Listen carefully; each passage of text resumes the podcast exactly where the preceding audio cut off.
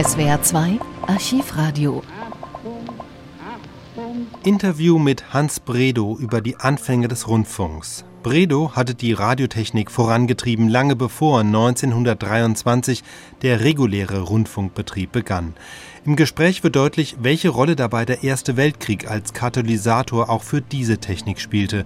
Bredow spricht auch über seine Motivation. Nicht Information oder Nachrichten standen für ihn im Vordergrund, sondern primär die Möglichkeit des Rundfunks, die Menschen aus ihrer Einsamkeit zu befreien.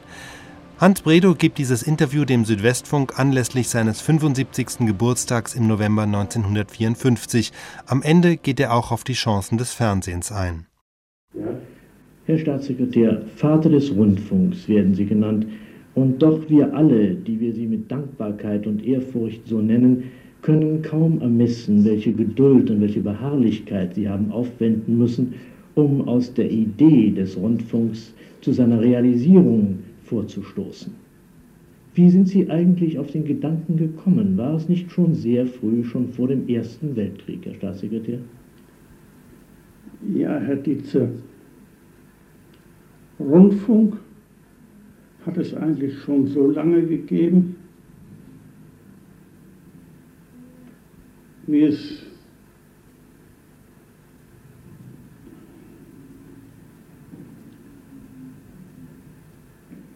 möglich war, elektrische Wellen zu verbreiten und aufzunehmen. Denn der Rundfunk beruht ja auf der Eigenschaft der Herzschen Welle, dass sie sich nach allen Richtungen ausbreitet und von jedermann aufgenommen werden kann, der einen abgestimmten Empfänger besitzt. Und Rundfunk, natürlich nicht im heutigen Sinne, ist schon seit Anfang des Jahrhunderts verwendet worden. Aber doch nur mit Morsezeichen. Nur mit Morsezeichen, denn die technischen Vorbedingungen für die drahtlose Telefonie waren damals noch nicht vorhanden. Ich entsinne mich, dass äh, zuerst von einem Sender aus Zeitzeichen verbreitet wurde für die Schiffe und für die Uhrmacher, um ihre Uhren danach zu stellen. Dann das nächste war die Verbreitung, telegrafische Verbreitung von neuen Nachrichten für die auf hoher See befindlichen Schiffe, die dann diese Nachrichten in Bordzeitungen den Passagieren äh, zur Kenntnis nehmen. Und auch während des Krieges hat man schon von der Großstation Nauen aus die Heeresnachrichten für das Inland und Ausland verbreitet. Aber natürlich war die Aufnahme nur möglich durch ausgebildete Telegrafisten. Aber schon vor dem Krieg, Herr Staatssekretär, machten Sie doch den ersten Telefonieversuch, das erste eigentliche Unterhaltungsrundfunkprogramm im heutigen Sinne, damals in den USA. Ja, das hing damit zusammen, dass infolge äh, von gewissen Erfindungen die Möglichkeit geschaffen wurde, auch das Wort, den Ton zu übertragen. Allerdings genügten diese Vorrichtungen noch nicht, um einen wirklichen Rundfunk, wie wir ihn heute kennen und lieben, äh, ins Leben zu rufen. Aber immerhin, man konnte telefonieren und es wurden Versuche gemacht, um einen Sprechverkehr einzurichten. Um das zu propagieren, äh, fuhr ich 1913 nach New York ließ dort eine Vorrichtung aufstellen und machte Versuche mit drahtloser Telefonie. Es sollte dann eine Pressevorführung gemacht werden, um die Öffentlichkeit zu interessieren. Und um das etwas lebendiger zu machen, ließ ich von der Sendestation zur Empfangsstation, die in einem hohen Wolkenkratzer, den Towerbildung in New York aufgestellt war, ein richtiges Rundfunkprogramm bestehend aus Grammophon, Darbietungen und Vorträgen verbreiten und von Presse, New Yorker Presseleute Leuten aufnehmen. Es war eine ziemliche Sensation, aber sehr eindrucksvoll war es sonst nicht, weil die Aufnahme nur mit Kopfhörer geschehen konnte, denn Lautsprecher, Verstärker und alle neuen Dinge gab es damals noch nicht. Aber trotzdem waren die Presseleute doch entzückt, weil die Aufnahme klar, wenn auch sehr, sehr leise war und schrieben viel darüber in Zeitungen. Sie waren aber gar nicht dabei, denn zufällig waren Sie doch schon abgerufen aus dem Atlantik. Die, äh, diese Vorführung hatte ich angeordnet, musste aber aufgrund eines Telegramms vorher nach New York abfahren, weil ich äh, eine Verhandlung mit Marconi durchzuführen hatte. Und wie ich nun am Tage nach dieser Vorführung auf hoher See war, auf dem Dampfer George Washington, Sie sehen mich hier, Ja, mit einigen Funkoffizieren ja. an Bord des äh, George Washington bekam ich ein Funktelegramm, ich möchte um 10 Uhr vormittags am Empfänger sein, um etwas aufzunehmen. Ich bin dann Kajüte gegangen, hat den Kapitän dazu gebeten, weil ich etwas ahnte, und dann schallte uns, das heißt Schalt ist übertrieben, wir hatten die Hörer ans Ohr gepresst und da hörten wir also leise Musikklänge, die sehr, sehr klar und deutlich durchkamen. Dann wurde eine Begrüßungsansprache an mich von dem Stationsleiter an der amerikanischen Küste gehalten. Und dann kamen meine zurückgebliebenen Kollegen einzeln und begrüßten mich und Glück, beglückwünschten mich zu den Erfolgen. Und so schloss es dann mit guten Reisewünschen und der amerikanischen Nationalhymne des Spangled Star Banner. Das war also die erste Rundfunksendung im eigentlichen Sinne, würden wir heute sagen. Und das war schon am 22. Februar 1913, Herr Staatssekretär.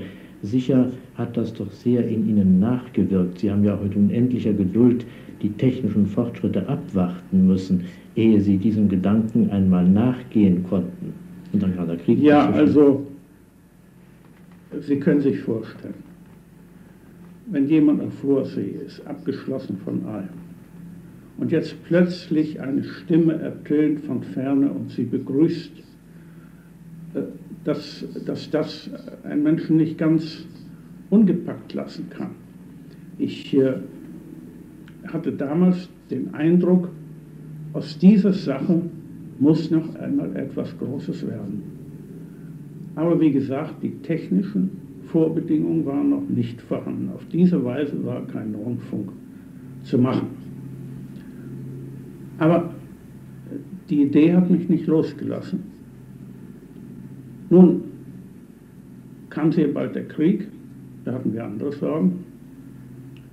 Und mit dem Kriege kam aber gleichzeitig etwas, was man eine völlige Umwälzung der drahtlosen Technik betrachten kann. Dr. Meissner hatte im Telefunkenlaboratorium den Röhrensender äh, erfunden.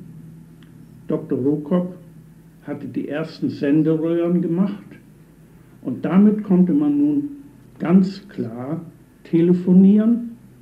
Gleichzeitig war durch die Röhre eine Verstärkungsmöglichkeit geboten, sodass man wesentlich lauter und auf größere Entfernung hören könnte. Damit war man nun einen entscheidenden Schritt weitergekommen. Und als ich nur als Soldat im Jahr 1917 äh, an die Front kam, und zwar nach äh, Redel in der Nähe von Reims und dort ein Versuchskommando zu führen hatte zum Ausprobieren der neuartigen Röhreneinrichtungen. Da verfiel ich sofort wieder auf meinen alten Gedanken und richtete eine Rundfunkstation ein. Den ersten Soldatensender, nicht wahr? Ja, Soldatensender insofern, weil nur Soldaten, weil Soldaten ihn betrieben. Ich hatte dort ein kleines Team. Meine, einer von meinen Funkern, der sang sehr nett, ein anderer spielte Geige, einer spielte gefühl, gefühlvoll Handharmonika. Und so legte ich damit los und verbreitete Programme. Ich war damals, ich bin auf die Weise der erste Ansager geworden und der erste Programmdirektor. Denn ich stellte diese Programme zusammen, sagte sie an, ich las aus Zeitungen vor, las einen Roman in Fortsetzung, täglich ein Stück und so machten wir Musik und alles Mögliche und freuten uns ungeheuer über den Beifall, den wir bei den Frontsoldaten hatten, die in großen Menge über Empfänger verfügten zur Aufnahme der Heeresnachrichten und so weiter. Und die erste, ich muss sagen, ich habe das noch ziemlich mit einer gewissen Gleichgültigkeit äh, gemacht. Aber als ich dann in die Schützengräben kam und die Leute mir zuströmten und begeistert waren davon und sagten, sie wissen gar nicht, was sie damit machen, dass wir hier in, unsere, in den tiefen Bunkern in der Erde eingegrabenen Stationen hier so etwas bekommen, das ist einfach, gibt uns ein ganz neues Leben. Das hat, hat mich ähm, so gepackt, dass ich sah, so wie ich zurückkomme, wird die Sache durchgeführt. Ich konnte aber nicht weiterarbeiten. Wir mussten es aufgeben, weil Störungen dadurch verursacht wurden. Die Leute an Fängern wurden abgelenkt. Ja, und der Oberkommandierende hat es dann aus militärischen Gründen verboten. Und wir sind dann später abgezogen und erst sehr viel später. Aber unmittelbar nach dem Kriege habe ich dann die Sache wieder angefasst. Ich glaube, wir müssen jetzt unterbrechen aus zeitlichen Gründen. Ich denn wir haben jetzt unsere zwölf Minuten schon abgedreht. Herr Mahler, ich nehme an, es ist jetzt Zeit, neu einzulegen. Also ich habe gestoppt, es sind jetzt zwölfeinhalb Minuten. Und es ist auch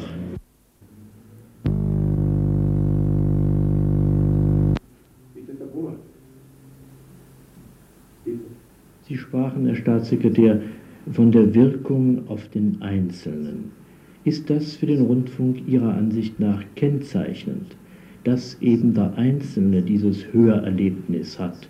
Und gilt das in gewissem Sinne vielleicht auch für das Fernsehen, dass es sich an den Einzelnen richtet, was da über den Äther getragen wird, Klänge, Worte und Bilder? Das ist das, Verdize, was mich am meisten beeindruckt hat. Dass es zukünftig möglich, möglich sein würde, die Einsamkeit aus dem Leben des Menschen zu verbannen. Äh, ich ging, ging aus dabei von Erlebnis in den Schützengräben und als ich nun nach Ende des Krieges die Möglichkeit bekam, mit großem Nachdruck meine Ideen durchzuführen, nämlich durch Ernennung. Ich war aus der Industrie ausgeschieden, in der ich vorher tätig war, durch Ernennung zum Leiter des Reichsfunkwesens bei der Reichspost. Da kam eine ganze Reihe von großen Aufgaben an mich heran. Aber eine der ersten Aufgaben, die ich anpackte, war der Rundfunk. Und fanden Sie gleich den nötigen Widerhall und für Ihre Ideen? Ach, nein, nein, nein, nein. ich stand immer da, auch vor meiner eigenen Behörde, als ein Fantast, der seinen Lieblingsideen nachlief. Und das führte mich eines Tages zu einer Art Katastrophe.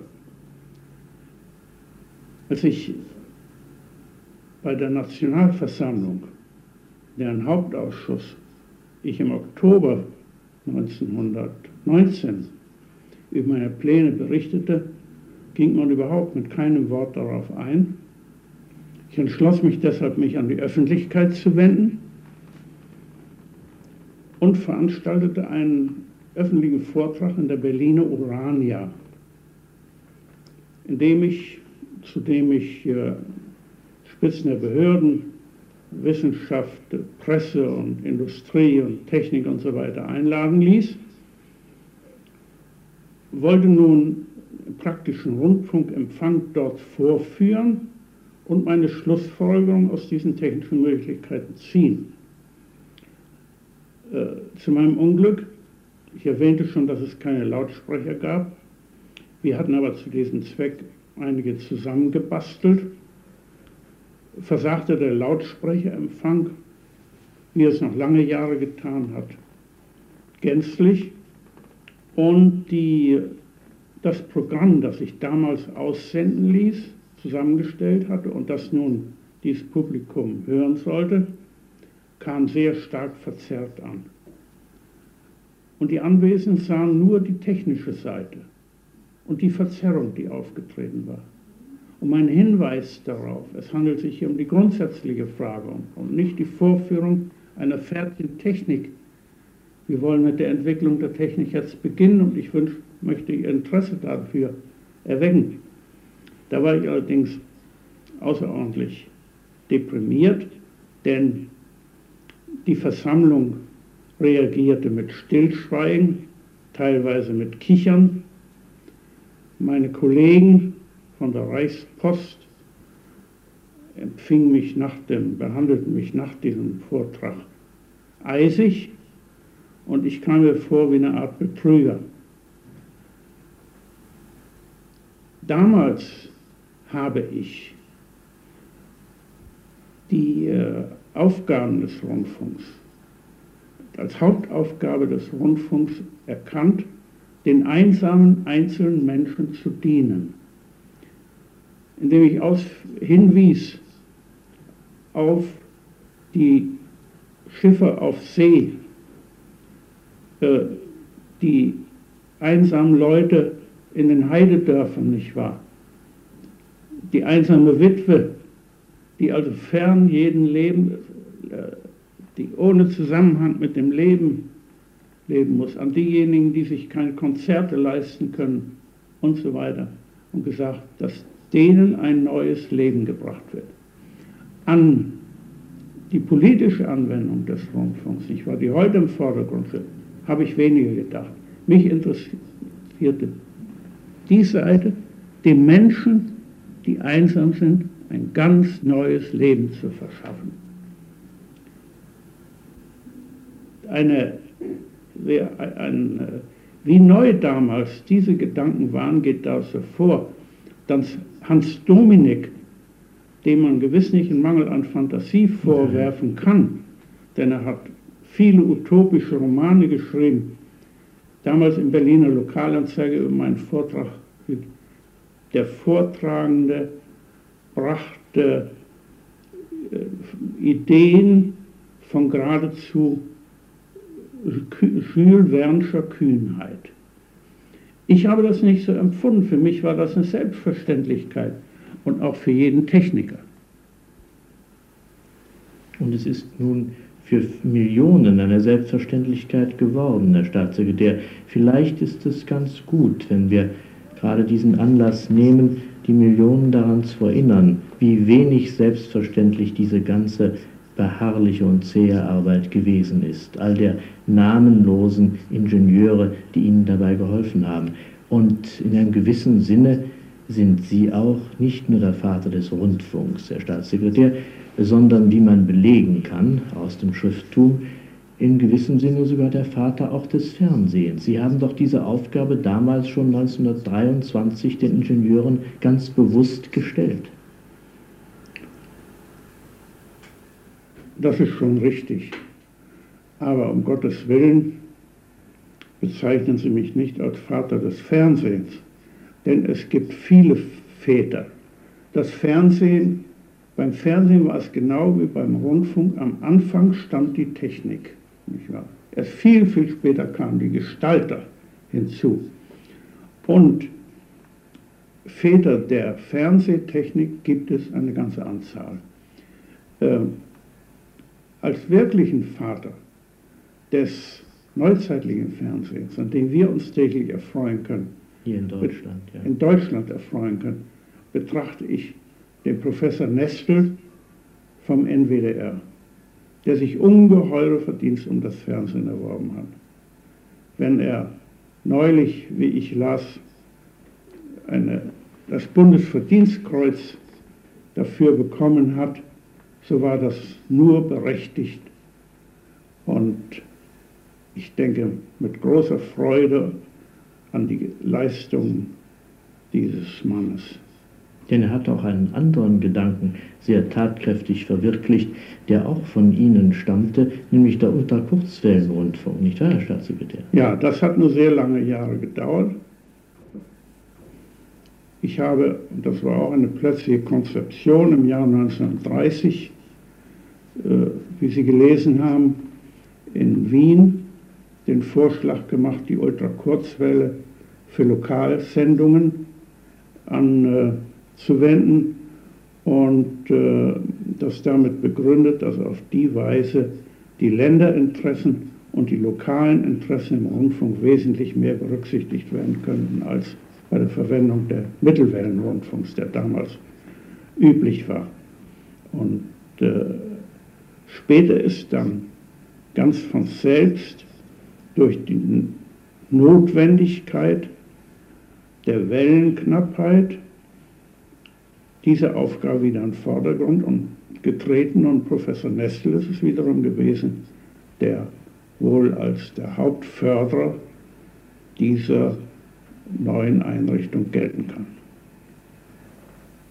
Ich glaube, wir können jetzt schließen. Das waren nochmal annähernd zehn Minuten.